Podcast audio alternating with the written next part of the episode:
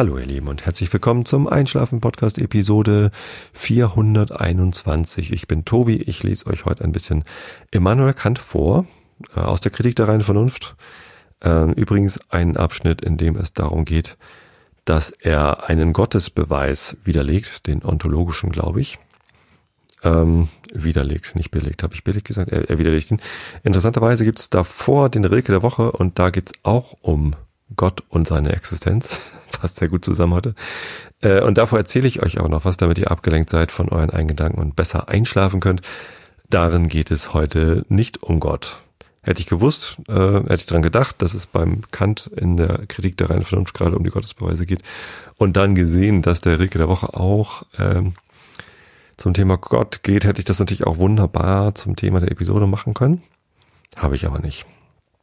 Ähm, Stattdessen habe ich mir überlegt, ich erzähle heute mal ein bisschen was über Konzerte, denn ähm, da gab es gerade zwei und gibt es diese Woche noch eins, von denen ich berichten wollte. Die äh, beiden Konzerte, auf denen ich schon war, waren zwar göttlich, aber haben nicht wirklich was mit Gott zu tun. Genau. Äh, gibt es noch irgendwas Housekeeping-mäßiges? Nächste Woche gibt es endlich mal wieder Realitätsabgleich glaube ich zumindest. Das heißt, nach diesen drei Wochen äh, mit Einschlafen-Podcast gibt es dann mal wieder eine Woche Einschlafen. Pause. Ihr dürft also alle wach bleiben. Nein, ihr dürft natürlich trotzdem einschlafen. Und in zwei Wochen geht es dann weiter mit dem Einschlafen-Podcast. Ansonsten gibt es eigentlich nichts nichts Neues. Ist ja auch, wenn man jetzt jede Woche wieder Einschlafen-Podcast macht, gibt es gar nicht so viel Housekeeping-mäßig zu erzählen. Ganz interessant, dass es überhaupt immer was gab. Ich fange mit dem letzten Konzert äh, so rein zeitlich ablaufmäßig äh, gesehen an, denn äh, das ist eins, das findet erst noch statt, nämlich am Donnerstag, übermorgen, am 16. Juni 2018, an dem Tag, an dem die FIFA-Weltmeisterschaft äh, der Herren-Fußballnationalmannschaften in Russland stattfindet. Und ähm, ja, also direkt nach dem Eröffnungsspiel gibt es ein kleines Konzert, beziehungsweise eigentlich nicht so ein Konzert, sondern mehr so ein Hörertreffen ähm, von der Band, in der ich mitspiele. Horst Blank. Ähm, kennt ihr vielleicht schon, habt ihr vielleicht schon mal reingehört. Wenn nicht, es gibt da ein schönes YouTube-Video. Wenn ihr auf YouTube nach Horst Blank Iris, also Iris, sucht, dann findet ihr da was. Ähm, Habe ich mal aufgenommen mit den Jungs. Äh, da covern wir was von Iris, äh, von äh, den Goo Dolls, das Lied Iris. Und ja, wir machen Kneipenmusik, zwei Gitarren, ein Bass und das passt sehr gut in eine Kneipe. Und ich war irgendwann im Überquell. Das ist der neue Laden, neu äh, seit einem Jahr in den Riverkasematten äh, an der Elbe. Äh, St. Pauli Fischmarkt heißt die Straße, glaube ich.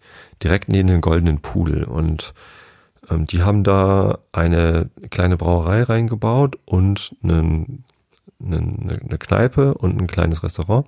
Dem Restaurant gibt's ausschließlich Pizza und das ist total nett. Das ist also sehr, sehr craftmäßig, sehr, sehr modern, ähm, aber sehr gemütlich auch. Und es gibt eben eine Bühne und ein bisschen PA. Und ja, als ich dann da war, dachte ich, Mensch, hier müssen wir spielen und tatsächlich äh, dürfen wir das jetzt. Übermorgen sind wir da eingeladen äh, quasi direkt im Anschluss an das Eröffnungsspiel. Es wird ganz lustig. Wir können dann beim Soundcheck äh, das Spiel mit kommentieren. Ähm, das wird da auch übertragen zu sehen sein. Und äh, wir müssen leider während der Zeit Soundcheck machen. Es geht leider nicht anders. Rein logistisch. Und dann ähm, ja, läuft halt das Fußballspiel und dann kann ich irgendwie kommentieren, wie die Fußballmannschaft von dem einen Diktator gegen die Fußballmannschaft von dem anderen äh, Despoten Fußballspiel Russland gegen Saudi-Arabien ist das Eröffnungsspiel. Und ähm, tja, das wird bestimmt ganz amüsant. Danach gibt's Musik. Ähm, ich nenne das nicht Konzert, weil bei einem Konzert gehen die Leute wegen der Band dahin, um die Musik zu hören und aller Fokus liegt auf der Musik und man ist auch ganz leise, während die Musik läuft. Und das ist bei uns nicht so sondern bei uns äh, ist die Musik eher so das Beiwerk. Man kann sich, während wir spielen, gerne unterhalten. Äh, man kann gerne zum Tresen gehen und sich neues Bier holen, ganz viel Bier holen und äh, lustig trinken und lachen und äh, da muss man also nicht still sein. Wir freuen uns natürlich, wenn die Leute uns trotzdem zuhören und wenn sie irgendwie ein Ohr dafür haben, was wir machen, denn wir geben uns durchaus Mühe, aber wir wollen da nicht unbedingt im Mittelpunkt stehen. Ähm, das kann bei ein, zwei Nummern der Fall sein, dass wir kurz um Ruhe bitten oder so äh, oder um Aufmerksamkeit bitten, aber ähm, eigentlich läuft das so nebenher und ähm, wenn wir, wenn wir eine Pause, also wenn, wenn ein Lied fertig haben, dann erwarten wir höflichen Applaus. Und das war's dann auch schon. Ähm, es ist tatsächlich mehr so ein Hörertreffen. Nicht Podcast-Hörertreffen, sondern Band-Hörertreffen. Ähm, andererseits ist das natürlich genauso möglich, da als Podcast-Hörer hinzukommen. Ähm, ich werde genügend Pausen haben vor dem Gig. Zwischendurch machen wir ein Päuschen und nach dem Gig, um mit allen möglichen Leuten zu sprechen, ähm, weil mein Büro in der Nähe ist, nehme ich an, dass ein paar Arbeitskollegen da sein werden. Und es haben sich so ein paar alte Freunde angekündigt, aber eben auch, ja, haben auch schon ein paar Leute vom Podcast erzählt, dass sie da hinkommen. Und das ist nett, wenn man sich dann kennenlernt, hat ein paar Worte wechselt. Äh, wenn ich Podcast-Hörer treffe, im Übrigen, erwarte ich, dass ihr mir ganz viel von euch erzählt. von mir hört ihr ständig was und ihr wisst ganz viel von mir. Das ist immer so ein bisschen asymmetrisches äh, Freundschaftsverhältnis, das man da so antrifft. Ähm, ist manchmal tatsächlich schräg, aber nie schlimm. Also es ist immer total nett, wenn ich Hörer treffe. Bei unserem letzten Horstplank-Konzert war auch ein Hörer da und das war total nett. Ähm, ich muss nur immer aufpassen, wenn ich irgendwas erzähle, weil, also das, das ist dann halt nicht so eine Situation, dass ich da als Podcaster bin und da als Podcaster spreche, sondern ich, also wenn ich Hörer treffe, dann, dann halt als Privatmensch und wenn ich denen dann irgendwas erzähle, so dass ich gern Fahrrad fahre oder so, dann wissen die das immer alle schon. das heißt, ich versuche dann immer so wenig wie möglich zu erzählen. Äh, das heißt, wenn ihr mich da trefft, dann seid so nett und erzählt einfach was über euch. Das ist, das ist cool. Das freut mich dann. Können wir mal anstoßen. Ähm, ja, genau. Also Werbeblock Ende. Ähm, ihr könnt mich übermorgen mit meiner Band live im Überquell sehen. So ab 19.30 Uhr spielen wir wahrscheinlich. Oder 8. Irgendwie sowas. Genau. Ähm, dann äh, war ich aber jetzt in der, in der vergangenen Woche, in den vergangenen sieben Tagen, auf zwei anderen Konzerten und von denen wollte ich euch jetzt gerne erzählen. Ähm, das erste Konzert der Woche war im Docks und zwar ähm, Bad Religion. Ähm, da hatte ich mich jetzt auch schon eine Weile drauf gefreut, habe mir sofort die Tickets gekauft, als die rauskamen. Äh, war, glaube ich, auch dringend nötig, denn äh, es war wieder rappelvoll. Ich war schon vor acht Jahren auf einem Bad Religion Konzert in den Docks mit meinem Bruder damals, mit meinem großen Bruder und ähm, es kommt mir so vor, als wäre das höchstens vier oder fünf Jahre her gewesen. Äh, jetzt habe ich aber zufällig gerade auf YouTube, auf YouTube sage ich schon, auf Facebook eine Benachrichtigung bekommen. Hier Erinnerung, vor acht Jahren hast du dieses Foto gepostet und das war halt äh, genau äh, von diesem Konzert. Ja, mit den T-Shirts, die mein Bruder und ich uns da gekauft haben. Und ja, acht Jahre ist es her. Das war vor acht Jahren schon ganz großartig, deswegen hatte ich jetzt auch gleich äh, Karten gekauft. Ich habe mich nach der Arbeit mit meiner Frau in der Stadt getroffen, sind lecker essen gegangen. Und zwar im Roatan. Das ist ähm, quasi zwischen unserem Büro und dem Überquell, also auch am St. Pauli Fischmarkt, da an der Ecke, wo die große Elbstraße anfängt, so in der Kurve drin. Von außen fast ein bisschen unscheinbar, da ist halt so ein Schild dran, Roatan steht da drauf und vielleicht noch so karibische Spezialitäten. Es ist ein karibisches Restaurant und äh, drin ist es alles andere als unscheinbar. Also allein die Innengestaltung ist der absolute Hammer. Äh, man muss es mögen, sag ich mal. Es ist sehr ausgefallen, alles andere als gediegen. Die Wände sind tiefblau gestrichen, äh, mit äh, hübschen Seegetier draufgemalt, also sehr maritim. Und an der Decke hängen so riesen Plastikstofffische und alles Mögliche und es ist halt komplett so getrimmt, als wäre man in der Karibik, also nicht nur auf einer Insel in der Karibik, sondern im Meer in der Karibik und überall sind Fische und äh, Langusten und sonst wie was. Sehr bunt, sehr wild, sehr verspielt. Äh, auf den Tischen liegen Plastiktischdecken, äh, wahrscheinlich aus dem einfachen Grunde, dass die sehr praktisch sind und außerdem dunkelblau waren und auch so maritim. Also es passt halt irgendwie alles äh, eigentlich ganz gut. Und es gibt dort äh, wie gesagt, karibische Küche und die scheint mir so eine Mixtur zu sein aus ähm, so mittelamerikanisch, mexikanisch äh, und südamerikanisch und indisch. Also es gibt ja so Currys. Ähm, und ja, also viel Fleisch, vegetarisch ist da die Auswahl nicht so groß, viel Fisch, viel Fleisch, ähm, viele so Spieße und auch viele ähm, Vorspeisen. Wir haben uns so einen gemischten Vorspeisenteller für zwei Personen kommen lassen und eigentlich waren wir danach schon satt. Das war schon echt äh, große Portion auch und extrem lecker, sehr vielfältig.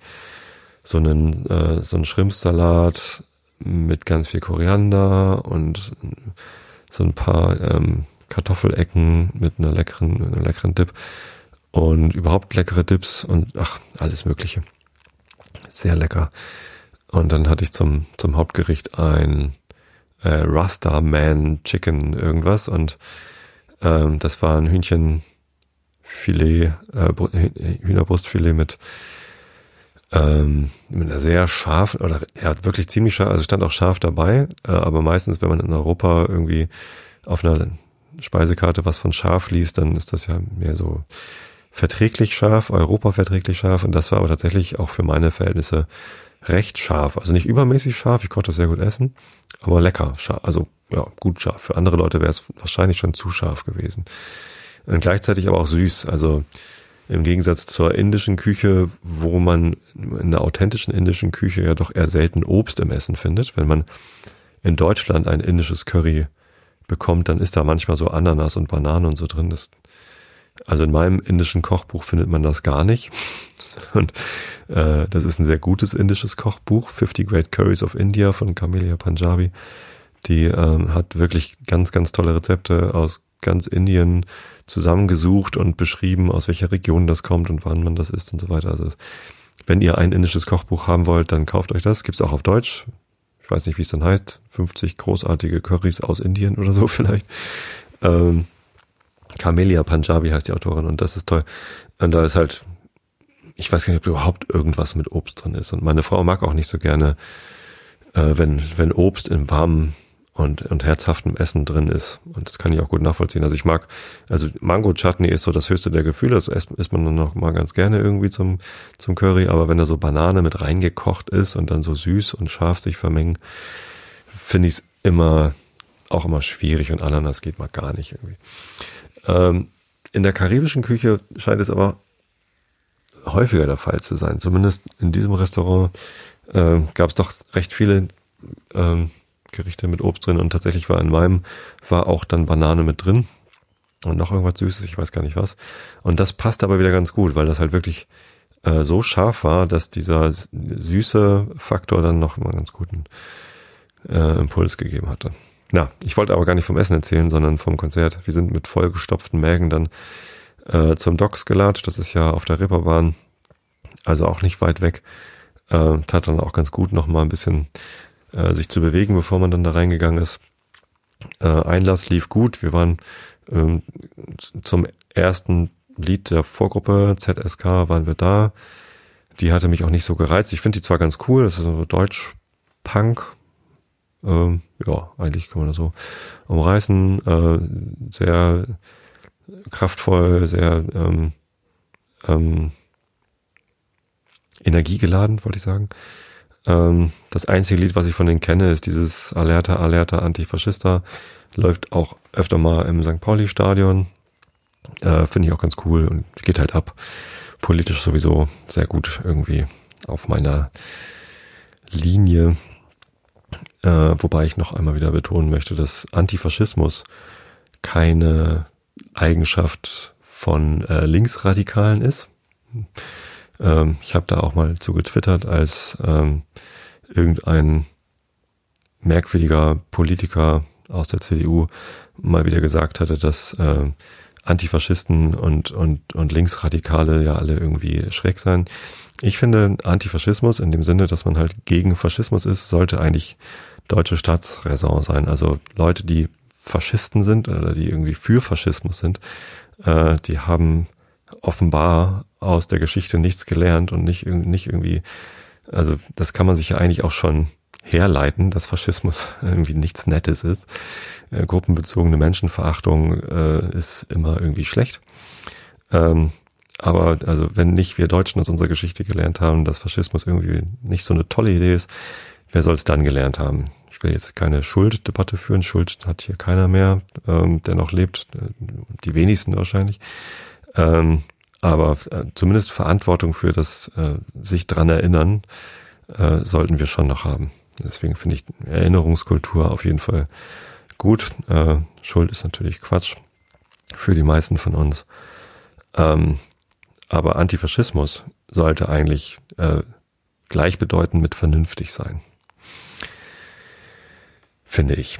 Hat überhaupt nichts mit links zu tun, meiner Ansicht nach. Also auch konservative oder rechte Menschen, ähm, ne, also wenn man CDU als rechts im Parlament sitzend sieht, ähm, oder zumindest als konservativ, äh, dann erwarte ich trotzdem von, und das, das ist durchaus legitim, also konservativ zu sein, muss man nicht unbedingt verstehen, genauso wie man progressiv sein nicht verstehen muss, auch wenn ich eher progressiv ausgerichtet bin, sind das durchaus äh, beides vernünftige Strömungen in der Politik. Ähm, und äh, Rechte, also wenn, wenn, wenn man die CDU als konservativ und rechts sieht, dann finde ich das nicht, nicht falsch und nicht schlimm. Ähm, das kann man dann auch durchaus sein, ohne irgendwie böse zu sein.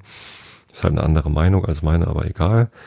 Ähm, aber faschistisch ist ähm, nochmal was anderes und das, ähm, das sollten wir alle bekämpfen.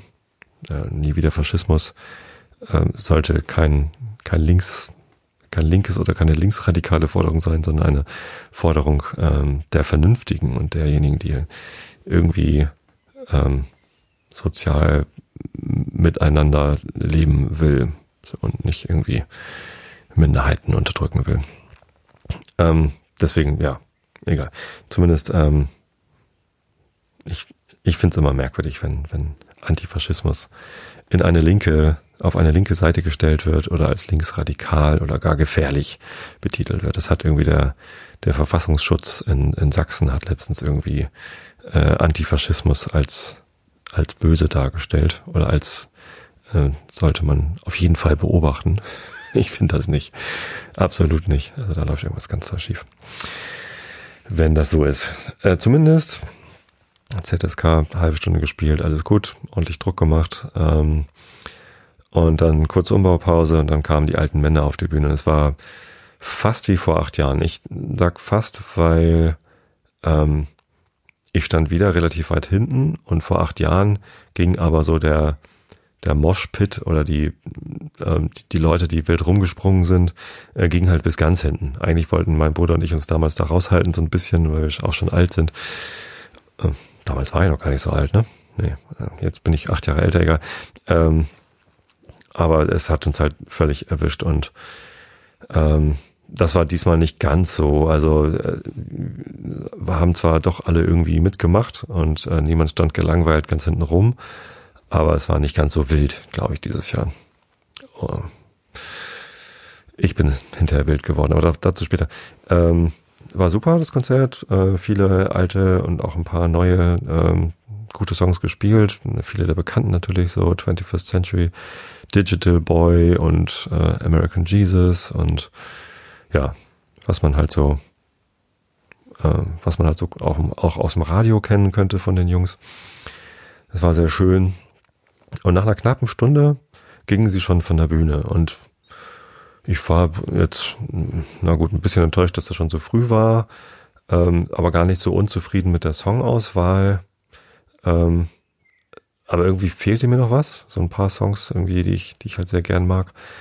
Ähm, und das, das fiel mir dann aber auch erst während der Umbaupause auf sein. Die haben noch gar nichts von der Platte Safa gespielt. Die Safa war die erste richtig gute Platte von denen. Vorher gab's was, was halt noch, noch sehr jugendlich schräg war. Und Safa war so die erste, wo sie ihren melodischen Punkrock, den sie dann halt irgendwie, den sie immer noch machen, äh, dann geprägt haben. Und das ist wahrscheinlich wirklich meine Lieblingsplatte von denen. Ähm, weil, weil sie da mit diesen melodischen, mehrstimmigen Backgrounds angefangen haben und, und die Texte halt einfach wunderbar waren, also so intellektuell ja, anspruchsvoll. Ähm, muss man schon irgendwie ähm, verstehen, was sie da singen. Es geht halt nicht nur ähm, mit, mit einfachsten Englischkenntnissen dann. Äh, dazu muss man sagen, Greg Graffin, der Sänger der Band, ähm, ist ja mittlerweile auch Professor, also der, der ist tatsächlich intellektuell und ähm, hat schon irgendwie Bücher geschrieben zum Thema Evolution, ähm, ist also Biologie-Professor oder Lecturer zumindest. Ähm, ja, und ja, ich, ich stehe drauf, so, und, und fehlte aber noch. So, und dann hat, haben sie in der, in der Umbaupause, beziehungsweise nach dem, nach dem Hauptkonzert sofort den Zugaben, haben sie dann im Hintergrund, wo nur so ein Bad Religion Banner hing, haben sie dann ein neues Banner hochgezogen und das war dann das Cover von der Safa-Platte. Und ähm, da ging es mir dann auch auf, ja, klar, ist ja auch das die Jubiläumstournee. Äh, diese Platte ist vor 30 Jahren erschienen, also 88 kam Safa raus, oder 87, war letztes Jahr schon das Jubiläum, ich glaube 88, weiß gar nicht mehr.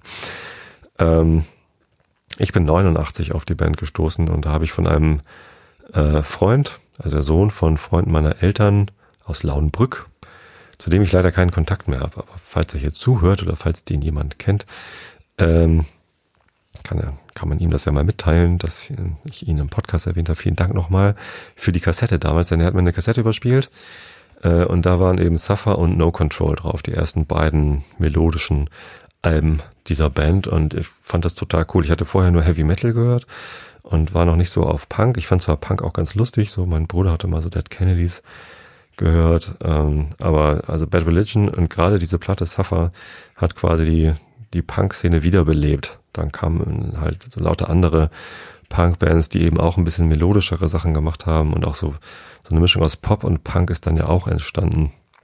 Ja, das kam irgendwie alles nach Suffer, vielleicht sogar durch Suffer. Das kam dann, diese ganze Skate-Punk-Bewegung und so kam dann auf ganz geil. Und ähm, ja, diese Kassette habe ich halt 98 oder äh, nee, nee, ähm, 89, andersrum, äh, oder 90. So in, in dem Dreh habe ich so eine, so eine Kassette bekommen. War auf jeden Fall noch vor Generator und Against the Grain. Äh, die, die, die Releases habe ich dann quasi live mitbekommen. Das war, ja, das war eine geile Zeit. So, äh, ja, haben sie halt das, das hochgezogen, habe ich mich erinnert. Ja, stimmt. Äh, ist ja Jubiläum, äh, 30 Jahre diese Platte. Ja, dann kommen sie wieder auf die Bühne zur Zugabe äh, und spielen einfach die Platte. Und zwar irgendwie Stück für Stück, genauso wie es auf der Platte angeordnet ist. Äh, you are the government, geht's los und dann zack, zack, zack. Ähm, wer das nicht kennt, das ist halt sehr schneller, melodischer Punkrock ähm, mit sehr kurzen Stücken. Also da ist, glaube ich, kein Lied länger als drei Minuten, sind alle kürzer, größtenteils kürzer als zwei Minuten und die gehen halt ratzfatz. Äh, entsprechend ist das ganze Album sowas wie 25 Minuten, 26 Minuten lang irgendwie oder vielleicht 27, wenn es hochkommt, ich weiß es gar nicht so genau. Ähm, und sie haben es so gespielt, wie es auf der Platte ist, denn damals gab es, glaube ich, noch gar keine CDs. Ähm, das heißt, sie haben irgendwie die, erste Seite, die A-Seite von der Schallplatte gespielt ohne Pause, also wirklich ohne, ohne Ansage, ohne irgendwas, haben sie die ganze erste Seite durchgespielt. Äh, und als ich das dann begriffen hatte, dass jetzt wirklich, ne, wir haben dann mit dem ersten Song angefangen und beim zweiten habe ich dann geschnallt, okay, sie spielen jetzt wirklich einfach die Platte.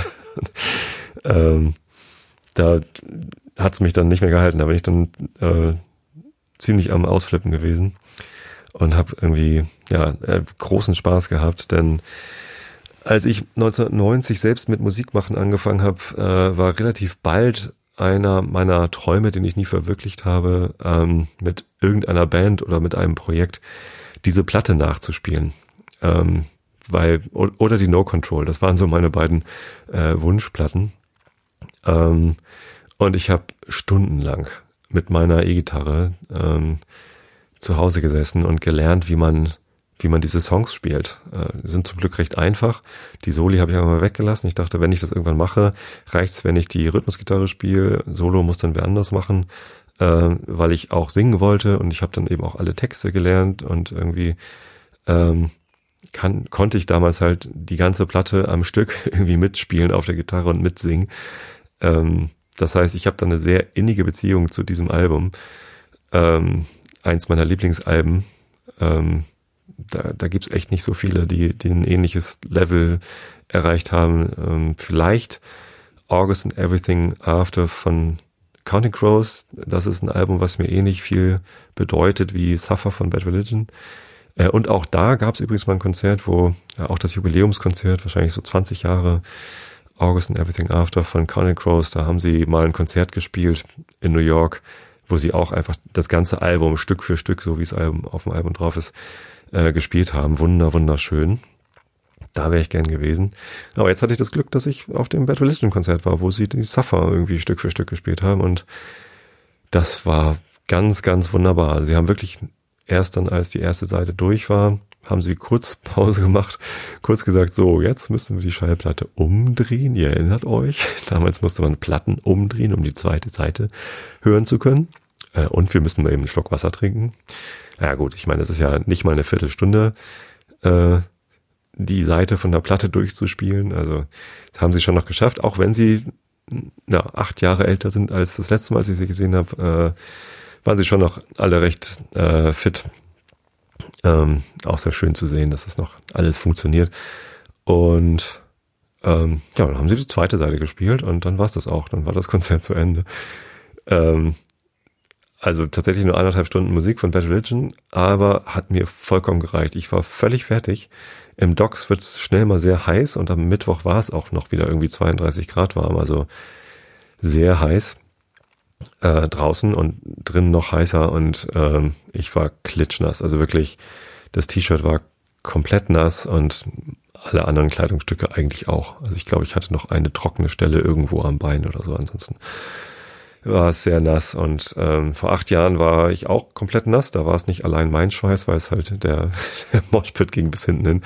Äh, diesmal war, äh, stand ich so ein bisschen für mich selbst und habe nicht so viel Schweiß von anderen Menschen abbekommen. ähm, da war ich wohl allein schuld. Äh, macht nichts. War eine schöne Trainingseinheit. Ich bin sehr viel gehüpft und äh, braucht nicht mehr laufen zu gehen hinterher. Äh, meine Wadenmuskulatur ist äh, gut trainiert gewesen. Ähm, das war das war großartig. Also Bad Religion live im Docks äh, würde ich jederzeit wieder machen.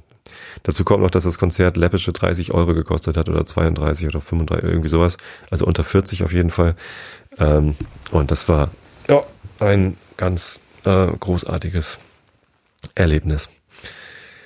Da habe ich noch lange von gezehrt und bin noch ähm, am Donnerstag mit einem sehr breiten Grinsen im Gesicht zur Arbeit gegangen. Ähm, waren ja auch dann, weiß nicht, wann, wann waren wir zu Hause, irgendwie relativ früh, so Viertel nach elf oder so. Ähm, vom Docks kann man locker zu Fuß eben schnell zum alten Elbtunnel gehen, wo dann ja unsere Autos standen. Dummerweise hatten wir dann zwei da, weil ich morgens zur Arbeit gekommen bin und meine Frau dann erst abends hinterhergekommen ist. Aber naja, das war ganz gut. Ganz anders übrigens als ähm, das zweite Konzert, das ich besucht habe am Sonntag. Ähm, da waren wir auf der Bahnfelder Trabrennbahn, um die Foo Fighters anzugucken. Ich war allerdings schon vorher in der Stadt. Und wieder gibt's was Kulinarisches zu erzählen, denn äh, ein Arbeitskollege von mir, Remus aus, oder Remus, muss ich ja jetzt nicht Englisch aussprechen, zumal er nicht aus England kommt, sondern wir reden halt immer nur Englisch miteinander. Er kommt aus Rumänien. Ich habe ihn, äh, ich wollte gerade sagen, in Bukarest kennengelernt. Nee, stimmt gar nicht. Ich habe ihn in Hamburg kennengelernt. Er war mal in Hamburg auf einem Workshop, den wir gemeinsam mitgemacht haben. Da haben wir uns kennengelernt und er hat gesagt, ja, ich bin auch Scrum Master und irgendwie interessieren wir uns beide für Agile und seitdem treffen wir uns regelmäßig.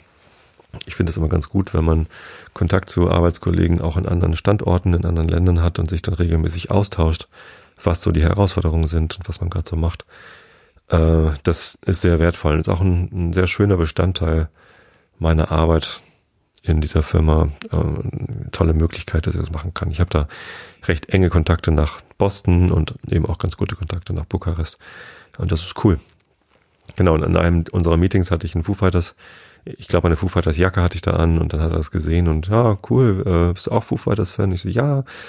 Und ich hatte gerade Tickets gekauft und habe ich ihm das erzählt und dann meinte er, echt, Foo Fighters kommen nach Hamburg? Wow, ist ja cool und hm, würde ich auch gern hinkommen. Und dann, dann im nächsten Meeting hat er gesagt, so, pass auf, Tobi, ich äh, wir würden gerne kommen, meine Frau und ich, die hatten ein kleines Kind, das war damals anderthalb, jetzt ist es zweieinhalb, das ist nämlich schon ein Jahr her, dass die Karten dafür rausgekommen sind oder fast ein Jahr, so zehn Monate oder so. Und er hat dann gesagt so, ja, wir kommen, äh, wir haben Flüge gebucht, äh, oder wollten sie dann buchen. Äh, sie haben das Kind wegorganisiert, äh, das dann jetzt halt im Alter von zweieinhalb Jahren für ein Wochenende bei den Großeltern war. Kann man dann ja mal machen. Und dann ist er mit seiner Frau nach Hamburg gekommen, schon am Samstag ganz früh. Ähm, hat natürlich ein bisschen Stadturlaub gemacht, am Samstag ein bisschen die Stadt angeguckt. Und am Sonntag eben das Konzert und am Montag wieder zurück. Fand ich total großartig, dass er extra für das Konzert gekommen ist. Ich war ja im März gerade dort in Bukarest. Habe ich auch eine Episode zu gemacht oder zwei, ich weiß das gar nicht mehr. Und ähm, hat ihm da die Karten mitgebracht und ja, wir hatten uns schon drauf gefreut. Und ich habe dann auch gesagt, so, ja, ich komme dann auch früh in die Stadt und machen wir noch ein bisschen was gemeinsam. Immerhin hat er mir eine Stadtführung durch Bukarest gegeben, dann kann ich ihm auch ein bisschen was von Hamburg zeigen. Viel sehen wollten sie gar nicht oder Sightseeing haben wir gar nicht gemacht. Wir sind zwar einmal durch den alten Elbtunnel gegangen, weil das eben auch eine touristische Sehenswürdigkeit ist, einmal von der anderen Seite, von der Südseite sozusagen, auf die Stadt zu gucken, so auf die Landungsbrücken. Man sieht da halt irgendwie das Bismarck-Denkmal und den Michel und die Elbphilharmonie kann man von da aus viel besser sehen als von der Stadt aus. Äh, und das ist ein sehr schöner Aussichtspunkt. Ich weiß gar nicht, wie er heißt, aber ne, also die, die Südseite vom alten Elbtunnel, da ist irgendwie so ein kleiner Platz. Und der hat auch irgendwie einen Namen. Frag mich nicht. Man ist halt direkt da, wenn man einmal durch den Elbtunnel, durch den alten Elbtunnel geht. Das habe ich denen gezeigt, fanden sie auch ganz schick. Und äh, da waren wir halt noch essen. Also vorher sind wir noch essen gegangen. Wir haben uns mittags getroffen und da habe ich vorgeschlagen, lass uns doch ins Tibres gehen. Das ist zwar ein französisches Restaurant, aus der Brit also ein bretonisches Restaurant, aber es ist irgendwie von, von den erschwinglichen Restaurants in Hamburg ist es mein absolutes Lieblingsrestaurant. Erschwinglich im Sinne von, man wird nicht arm, wenn da essen, wenn man da essen geht.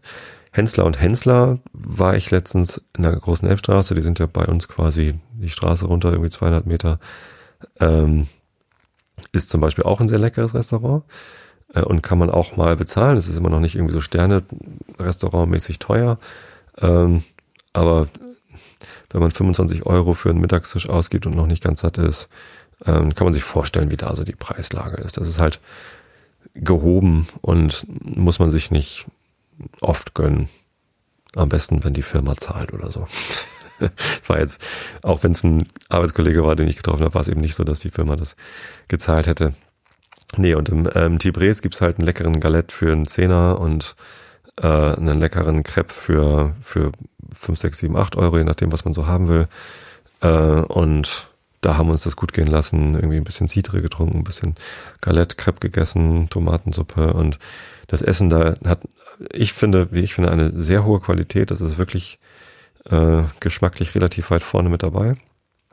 Und äh, das fanden die dann auch. Also Rumänien hat eine recht enge Beziehung zu Frankreich.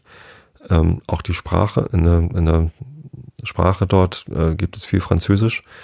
Ähm, man sagt zum Beispiel Merci, wenn man sich bedankt und nicht das, äh, das rumänische Wort dafür. Da gibt es zwar auch eins, aber das habe ich schon wieder vergessen.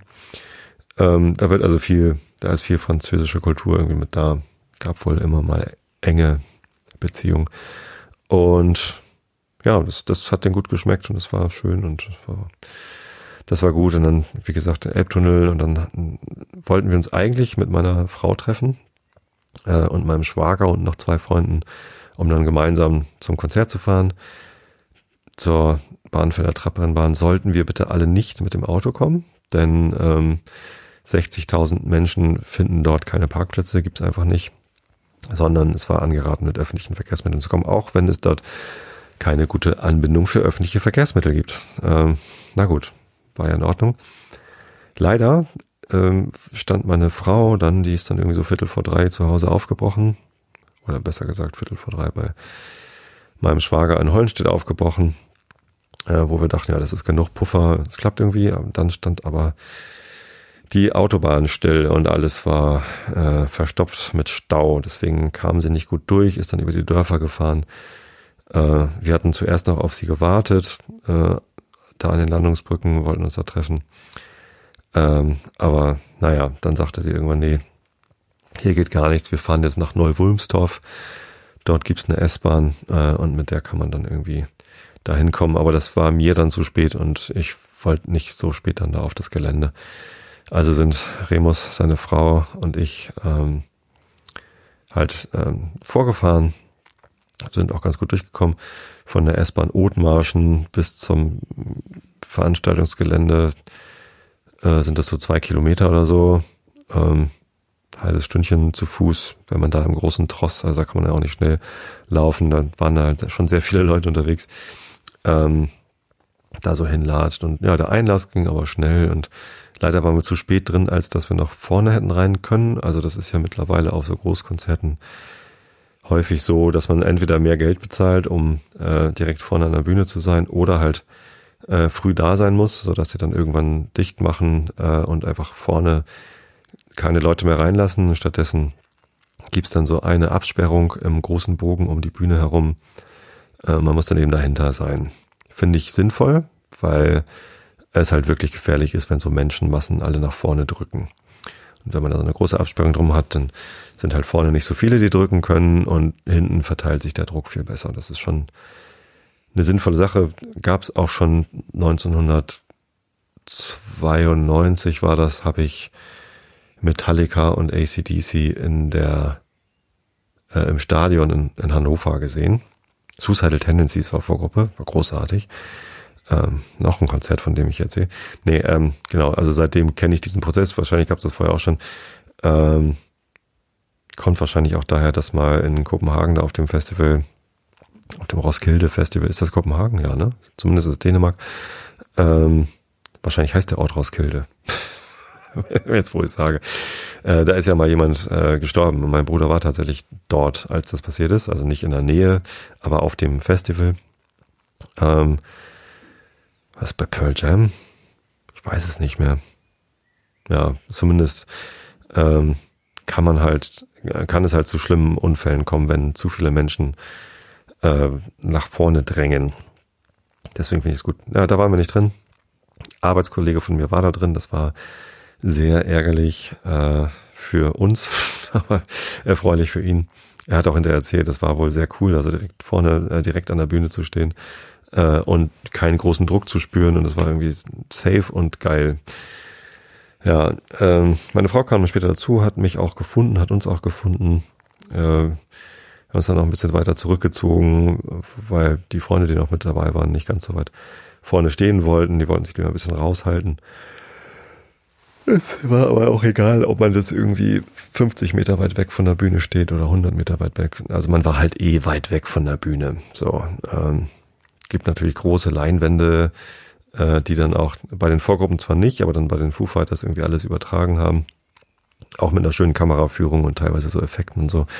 Und natürlich hat man die Bühnenshow so ein bisschen mitgekriegt, aber es war schon anders als das Foo Fighters Konzert vor drei Jahren. Das haben wir in der Barclaycard Arena gesehen und das war grandios. Wir hatten Sitzplätze, was sich erstmal lame anhört, aber wir saßen ganz vorne und relativ weit oben. Das heißt, wir haben so von oben von der Seite fast direkt auf die Bühne drauf geguckt. Waren also sehr nah dran, also quasi über der Bühne, also fast über der Bühne und konnten halt zugucken, wie Taylor da am Trommeln ist und ähm, und die Jungs da am rumhüpfen sind und was Foo Fighters Konzerte ausmacht, ist tatsächlich die Freude, die diese Band an den Tag legt, wenn sie, wenn sie auf der Bühne stehen. Also die flippen halt aus vor Spaß, vor Freude und, äh, und rocken sich halt irgendwie die Seele aus dem Leib, weil es ihnen so viel Freude bereitet und weil sie sich so freuen, dass da Leute sind und das kommt sehr authentisch rüber. Manchmal bringt er so Sprüche, wo ich denke, so, okay, das sind jetzt einstudierte Sprüche, aber ganz oft ähm, bringt er halt Sachen, die,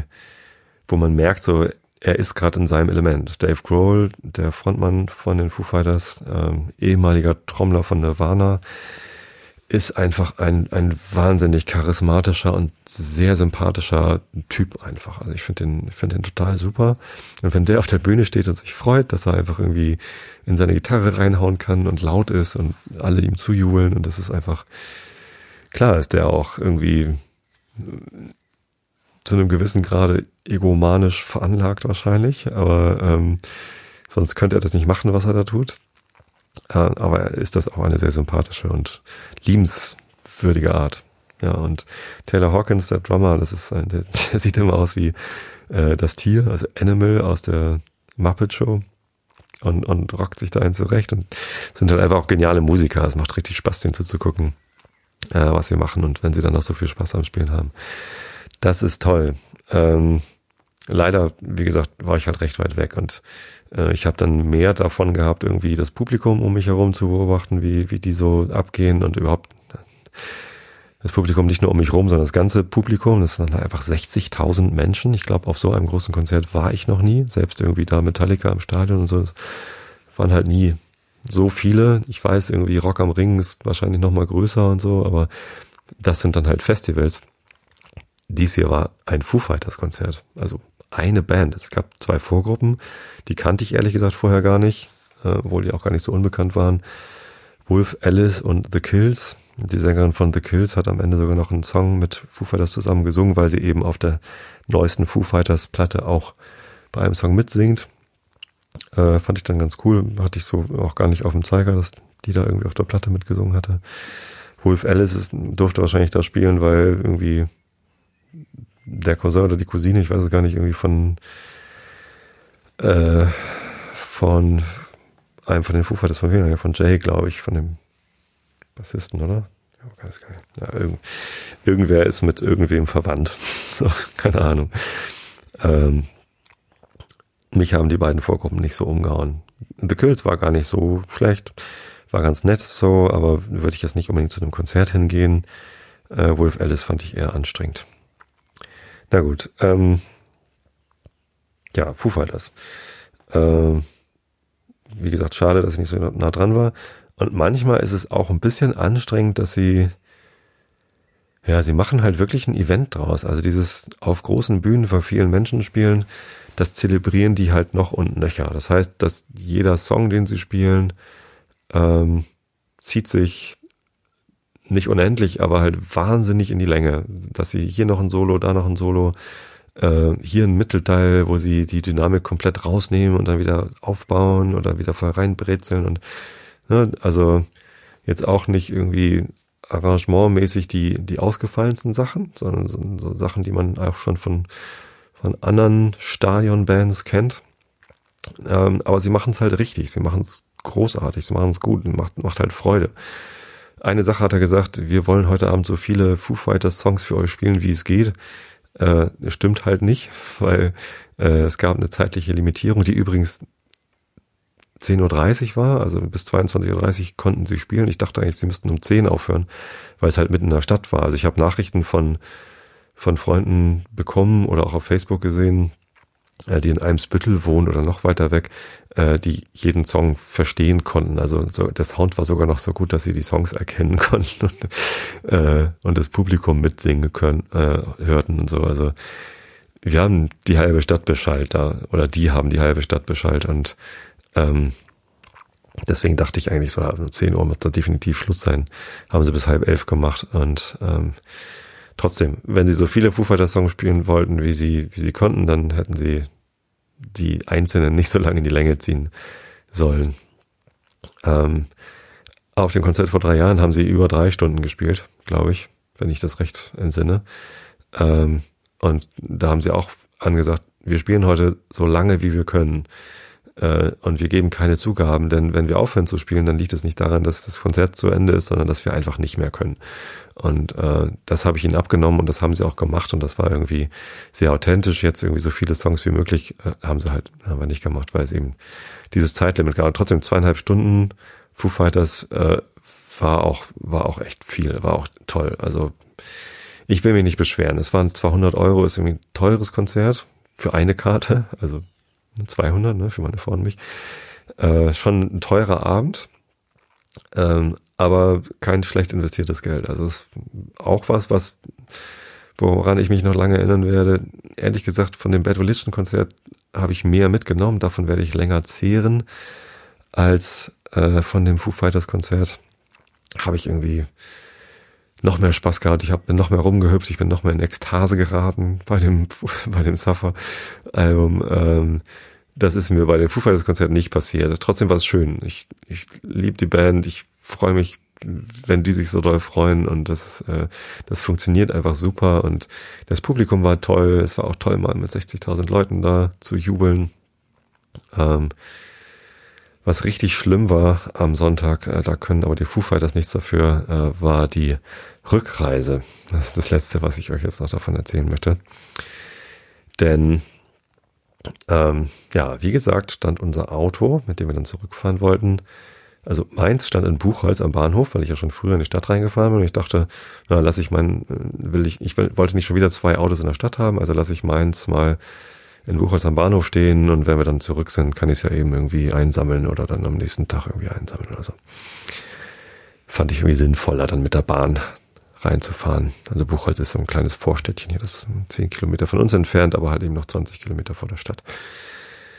Und äh, das Auto von meiner Frau, mit dem wir halt zurückfahren wollten, stand dann eben nicht an der S-Bahn Veddel wie geplant oder am alten Elbtunnel, was eben noch geschickter gewesen wäre eigentlich, sondern in Neuwurmsdorf, weil die Straßen dicht waren. Ähm, und ich hatte auch nicht geschnallt oder ge geschaltet, äh, dass Neuwurmsdorf vielleicht eine schlechtere Option ist als zumindest Neugraben. Das ist so die, das ist zwei S-Bahn-Stationen weiter stadteinwärts, äh, aber immerhin noch auf dem Stadtgebiet. Also Neugraben ist ein Stadtteil von Hamburg und Neuwurmsdorf ist es nicht. So. Und der HVV macht das halt so, dass die meisten S-Bahnen äh, in Neugraben enden. Das ist so eine Endstation und nur wenige S-Bahnen weiterfahren. Die S-Bahn, die S3 fährt dann weiter über Neuwulmsdorf und Buxtehude bis nach Stade. Stade ist dann so die Endstation, da fährt halt einfach nicht jede S-Bahn hin, vor allem nicht so spät am Abend. Ja, und außerdem mussten wir halt erstmal zur S3 kommen. Also wir hatten die Option vom, nach dem Konzert um halb elf, dann Richtung Süden zum S-Bahnhof Othmarschen zu gehen. Da fährt ja aber nur die S1 äh, und dann umsteigen äh, irgendwo unterwegs. Äh, oder ähm, zum S-Bahnhof Stellingen zu gehen. Das ist eine andere Richtung, Richtung Norden, Nordosten und ein bisschen weiter weg als Othmarschen. Also Othmarschen ist irgendwie zwei Kilometer, Stellingen vielleicht zweieinhalb oder so. Da muss man am Stadion äh, im Volkspark vorbeigehen. Das von diesem anderen Hamburger Zweitligisten. Ich habe lange nicht über Fußball geredet. Ähm, wir nennen es manchmal scherzhaft Mordor. Äh, letztendlich ist es halt das Volksparkstadion vom HSV. Genau, da muss man dann vorbeigehen und dann da zur S-Bahn latschen. Das ist sehr weit. Ähm, vor allem nach so einem Konzert, wenn man dann doch irgendwie einen langen Tag hinter sich hatte. Mein Schrittzähler hat mir irgendwie, irgendwie auch schon 20.000 Schritte angezeigt gehabt, also oder über 20.000 Schritte angezeigt. Ähm, von meinem Stadtrundgang mit Remus und vom Konzert, wo ich dann halt doch, also hüpfen sind ja auch Schritte dann. Ähm, klatschen übrigens nicht. Bei Fitbits sind äh, in die Hände klatschen schon Schritte, beim Garmin leider nicht. Egal. Ähm, man kann ja auch hüpfen, wenn man klatscht, dann zählt's auch. Ähm, tja, also es war ein recht weiter Weg. Wir waren dann halb zwölf oder so an der S-Bahn Stelling, also erstmal vom Gelände runter und dann mit einem riesen Tross von Menschen äh, zur S-Bahn latschen. Äh, da geht man natürlich auch nicht schnell, sondern das bewegt sich dann alles sehr langsam. Und ja, immerhin hat die Stadt das hingekriegt, äh, den HVV insofern mit einzubinden, dass äh, da genügend Züge gefahren sind. Also direkt als wir ankamen, fuhr eine S 21 oder S2, weiß ich gar nicht mehr, äh, Richtung Elbgaustraße, nee, Richtung, Richtung, Richtung, äh, wie heißt das? Äh, da nach, nach Osten raus. Wie heißt denn das? Bergedorf, genau. Ähm, da sind wir da aber gar nicht, da wären wir sogar noch reingekommen, wir hätten uns da reinquetschen können, wollten wir aber gar nicht. Äh, wir wollten gleich irgendwie zehn Minuten noch warten auf die, oder nee, drei oder vier Minuten später fuhr dann die S3 äh, da sind wir dann rein, auch wenn die nur bis Neugraben gefahren ist. Wir haben dann gedacht, okay, dann sind wir immerhin schon mal in Neugraben äh, und gucken, ob wir dann ein Taxi kriegen äh, nach äh, Neuwurmsdorf, was natürlich schwierig war, weil wir zu fünft waren, also Großraumtaxi. Ich habe dann probiert, eins zu bestellen mit MyTaxi.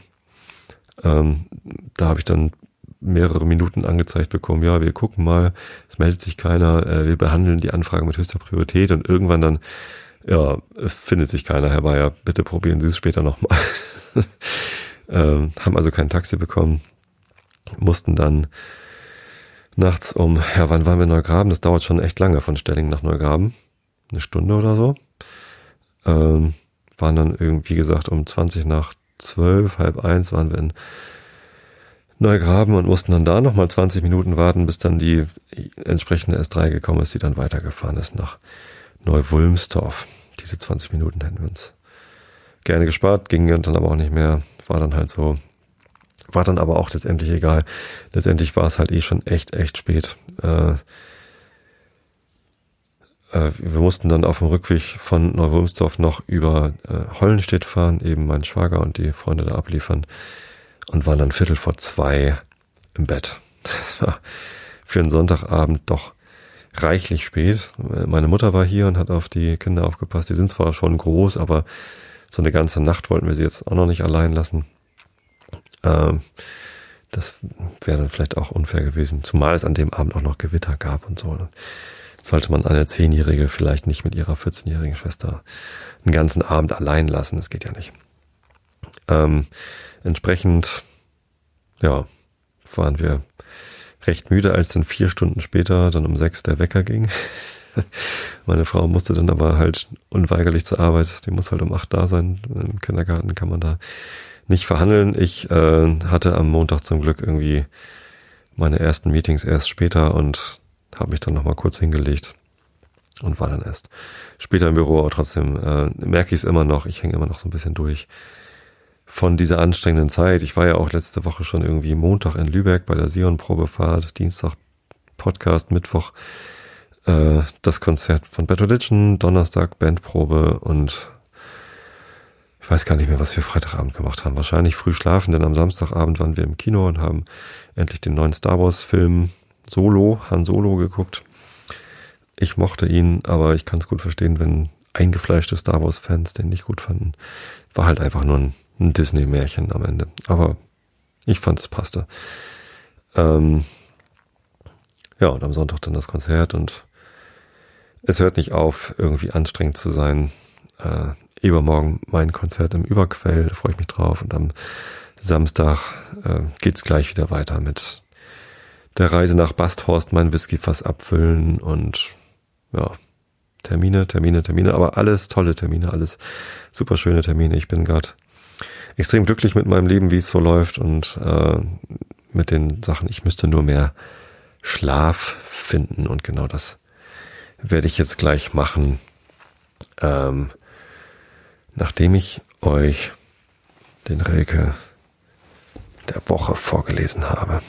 Jetzt, ab jetzt geht's um Gott. Aufgepasst. Du darfst nicht warten, bis Gott zu dir geht und sagt, ich bin. Ein Gott, der seine Stärke eingesteht, hat keinen Sinn. Du, da musst du wissen, dass dich Gott durchweht seit Anbeginn und wenn dein Herz dir glüht und nichts verrät, dann schafft er drin. Ja, es ist auch eine Art von Behandlung des Themas Gottesbeweise vom Herrn Rilke.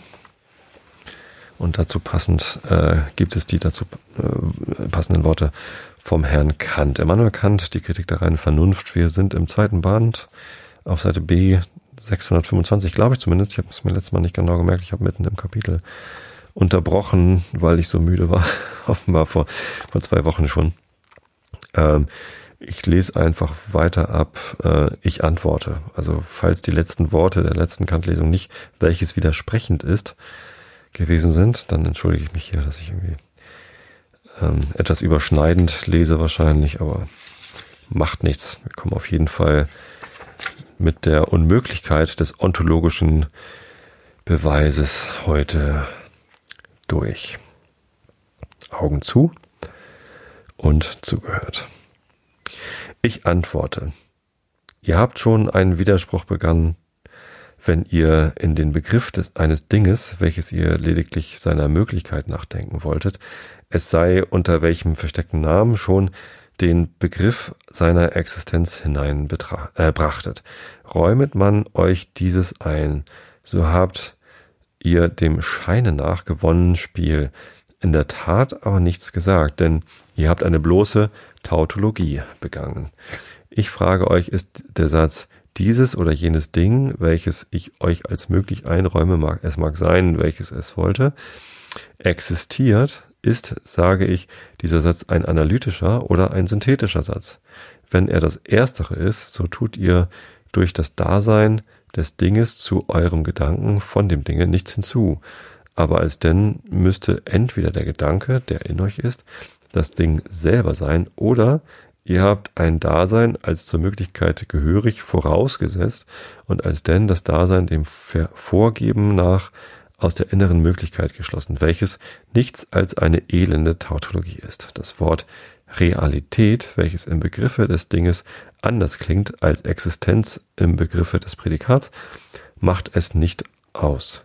Denn wenn ihr auch alles Setzen, unbestimmt was ihr setzt, Realität nennt, so habt ihr das Ding schon mit allen seinen Prädikaten im Begriffe des Subjekts gesetzt und als wirklich angenommen und im Prädikate äh, wiederholt ihr es nur. Gesteht ihr dagegen, wie es billigermaßen jeder Vernünftige gestehen muss, dass ein jeder Existenzialsatz synthetisch sei, wie wolltet ihr denn behaupten, dass das Prädikat der Existenz sich ohne Widerspruch nicht aufheben lasse, da dieser Vorzug nur den analytischen, als äh, deren Charakter eben darauf beruht, eigentümlich zukommt. Ich würde zwar hoffen, dass diese grüblerische Argutation ohne allen Umschweif durch eine genauere Bestimmung des Begriffs der Existenz zunichte zu machen, wenn ich nicht gefunden hätte, dass die Illusion in Verwechslung eines logischen Prädikats mit einem realen, das heißt der Bestimmung eines Dings, beinahe alle Belehrung ausschlage. Zum logischen Prädikate kann alles dienen, was man will. Sogar das Subjekt kann von sich selbst prädiziert werden. Denn die Logik abstrahiert von allem Inhalte. Aber die Bestimmung ist ein Prädikat, welches über den Begriff des Subjekts hinzukommt und ihn vergrößert. Sie muss also nicht in ihm schon enthalten sein. Sein ist offenbar kein reales Prädikat, das heißt ein Begriff von irgendetwas, was zu dem Begriffe eines Dinges hinzukommen könne. Es ist bloß die Position eines Dinges oder gewisser Bestimmung an sich selbst. Im logischen Gebrauche ist es lediglich die Copula eines Urteils. Der Satz Gott ist allmächtig enthält zwei Begriffe, die ihre Objekte haben, Gott und Allmacht. Das Wörtchen ist ist nicht noch ein Prädikat oben ein, sondern nur das, was das Prädikat beziehungsweise äh, aufs Subjekt setzt. Nehme ich nun das Subjekt Gott mit allen seinen Prädikaten, worunter auch die Allmacht gehöret, zusammen und sage Gott ist oder es ist ein Gott, so setze ich kein neues Prädikat zum Begriffe von Gott, sondern nur das Subjekt an sich selbst mit allen seinen Prädikaten und zwar den Gegenstand in Beziehung mit meinem Begriff. Beide müssen genau einerlei enthalten und es kann daher zu dem Begriffe, der bloß die Möglichkeit ausdrückt, darum, dass ich dessen Gegenstand als schlechthin gegeben durch den Ausdruck er ist, denke, nichts weiter hinzukommen und so enthält das Wirkliche nichts mehr als das bloß Mögliche. 100 wirkliche Taler enthalten nicht das Mindeste mehr als 100 mögliche, denn da diese den Begriff, jene aber den Gegenstand und dessen Position an sich selbst bedeuten, so würde im Fall dieser mehr enthielte als jener mein Begriff nicht den ganzen Gegenstand ausdrücken und also auch nicht den äh, der angemessene Begriff von ihm sein. Aber in meinem Vermögenszustande ist mehr bei 100 wirklichen Talern als bei den bloßen Begriffe derselben. Das heißt ihrer Möglichkeit. Denn der Gegenstand ist bei der Wirklichkeit nicht bloß in meinen Begriffen analytisch enthalten, sondern kommt zu meinem Begriffe, der eine Bestimmung meines Zustands ist, synthetisch hinzu, ohne dass durch dieses Sein außerhalb meines, meinem Begriffe diese gedachten 100 Taler selbst im Mindesten vermehrt werden. Wenn ich also ein Ding durch welche und wie viel Prädikate ich will, selbst in der durchgängigen Bestimmung denke, so kommt dadurch, dass ich noch hinzusetze, dieses Ding ist, nicht das Mindeste zu dem Ding hinzu. Denn sonst würde nicht eben dasselbe, sondern mehr existieren, als ich im Begriffe gedacht hatte. Und ich könnte nicht sagen, dass gerade der Gegenstand meines Begriffs existiere. Denke ich mir auch sogar in einem Dinge alle Realität außer einer, so kommt dadurch, dass ich sage, ein solches mangelhaftes Ding existiert, die fehlende Realität nicht hinzu, sondern es existiert gerade mit demselben Mangel behaftet, als ich es gedacht habe, sonst würde etwas anderes, als ich dachte, existieren. Denke ich mir nun ein Wesen als die höchste Realität ohne Mangel, so bleibt doch immer die Frage, ob, es existiere oder nicht. Denn obgleich an meinem Begriffe von dem möglichen realen Inhalte eines Dinges überhaupt nichts fehlt, so fehlt doch noch etwas an dem Verhältnisse zu meinem ganzen Zustande des Denkens, nämlich, dass die Erkenntnis jenes Objekts auch a posteriori möglich sei. Und hier zeigt sich auch die Ursache der hierbei obwaltenden Schwierigkeit. Wäre von einem Gegenstande der Sinne die Rede, so würde ich die Existenz des Dings mit dem bloßen Begriff des Dinges nicht verwechseln können. Denn durch den Begriff wird der Gegenstand nur mit den allgemeinen Bedingungen einer möglichen empirischen Erkenntnis überhaupt als einstimmig, durch die Existenz aber als in dem Kontext der gesamten Erfahrung enthalten gedacht.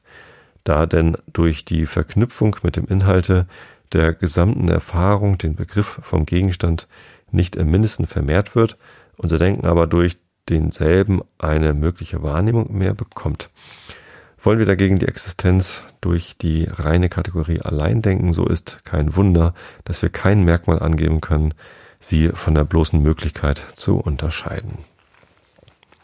Unser Begriff von einem Gegenstand mag also enthalten, was und wie viel er wolle, so müssen wir doch aus ihm herausgehen, um diesem die Existenz zu erteilen.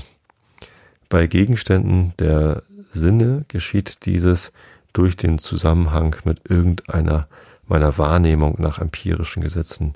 Aber für Objekte des reinen Denkens ist ganz und gar kein Mittel, ihr Dasein zu erkennen, weil es gänzlich a priori erkannt werden müsste, unser Bewusstsein aller Existenz aber, es sei durch Wahrnehmung unmittelbar oder durch Schlüsse, die etwas mit der Wahrnehmung verknüpfen, gehöret ganz und gar zur Einheit der Erfahrung und eine Existenz außer diesem Felde kann zwar nicht schlechterdings für unmöglich erklärt werden, sie ist aber eine Voraussetzung, die wir durch nichts rechtfertigen können.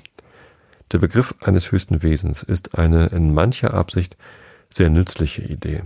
Sie ist aber eben darum, weil sie bloß Idee ist, ganz unfähig, um vermittels ihrer allein unsere Erkenntnis in Ansehung dessen, was existiert, zu erweitern.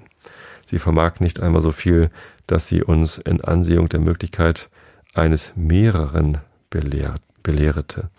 Das analytische Merkmal der Möglichkeit, das darin besteht, dass bloße Positionen, Realitäten keinen Widerspruch erzeugen, kann ihm zwar nicht gestritten werden, da aber die Verknüpfung aller realen Eigenschaften in einem Dinge eine Synthesis ist, über deren Möglichkeiten wir a priori nicht urteilen können, weil uns die Realitäten spezifisch nicht gegeben sind und wenn dieses auch geschehe, überall gar kein Urteil darin stattfindet, weil das Merkmal des Möglichen, der Möglichkeit synthetischer Erkenntnisse immer nur in der Erfahrung gesucht werden muss, zu welcher aber der Gegenstand einer Idee nicht gehören kann, so hat der berühmte Leibniz bei weitem das nicht geleistet, wessen er sich schmeichelte, nämlich eines so erhabenen idealistischen Wesens Möglichkeit a priori einsehen zu wollen. Es ist also an dem so berühmten ontologischen, kartesianischen Beweise vom Dasein eines höchsten Wesens aus Begriffen alle Mühe und Arbeit verloren und ein Mensch möchte wohl ebenso wenig aus bloßen Ideen an Einsichten reicher werden, als ein Kaufmann an Vermögen, wenn er, um seinen Zustand zu verbessern, seinem Kassenbestand einige Nullen anhängen wollte. Heieiei, jetzt hat das dem Leibniz aber gegeben. Ja. Finde ich schlüssig. Ontologischer Gottesbeweis ist Quatsch. Nur weil man ein Gott denken kann, bedeutet das noch lange nicht, dass es diesen Gott logischerweise und notwendigerweise auch gibt. Ähm, ja. So viel zu dieser Episode. Ähm, ich bin müde. Ich gehe jetzt gleich ins Bett. Ist ja auch schon zehn vor zehn. Ich werde alt. Nee, es ist einfach mein, mein Pensum an Dingen, die ich gerade mache, das mich im Moment sehr müde macht. Äh, obwohl es draußen noch hell ist. Die Sonne ist gerade mal vor fünf Minuten. Nee, die geht jetzt gerade unter, glaube ich. Ne? Ist zwar ein bisschen bewölkt und ich kann es nicht sehen, aber ungefähr jetzt ist Sonnenuntergang hier in Norddeutschland. Tja, wie dem auch sei. Ich wünsche euch allen äh, eine gute Zeit. Ich hoffe, ihr habt auch so schöne Erlebnisse wie ich mit Konzerten oder anderen Sachen, was auch immer ihr schön findet. Äh, Erlebnisse, die euch Kraft geben, die euch inspirieren und vielleicht sogar in Ekstase versetzen, wenn ihr denn in Ekstase versetzt werden wollt. Auf jeden Fall aber wünsche ich euch allen viel Schlaf, denn Schlafen ist wichtig, Schlafen ist gesund. Schlaf kann man nachholen, Schlaf kann man übrigens nicht vorarbeiten, man kann nicht vorschlafen, habe ich letztens gelernt. Macht aber nichts, ich werde gleich Schlaf nachholen. Hab euch alle lieb. Bis zum nächsten Mal und gute Nacht.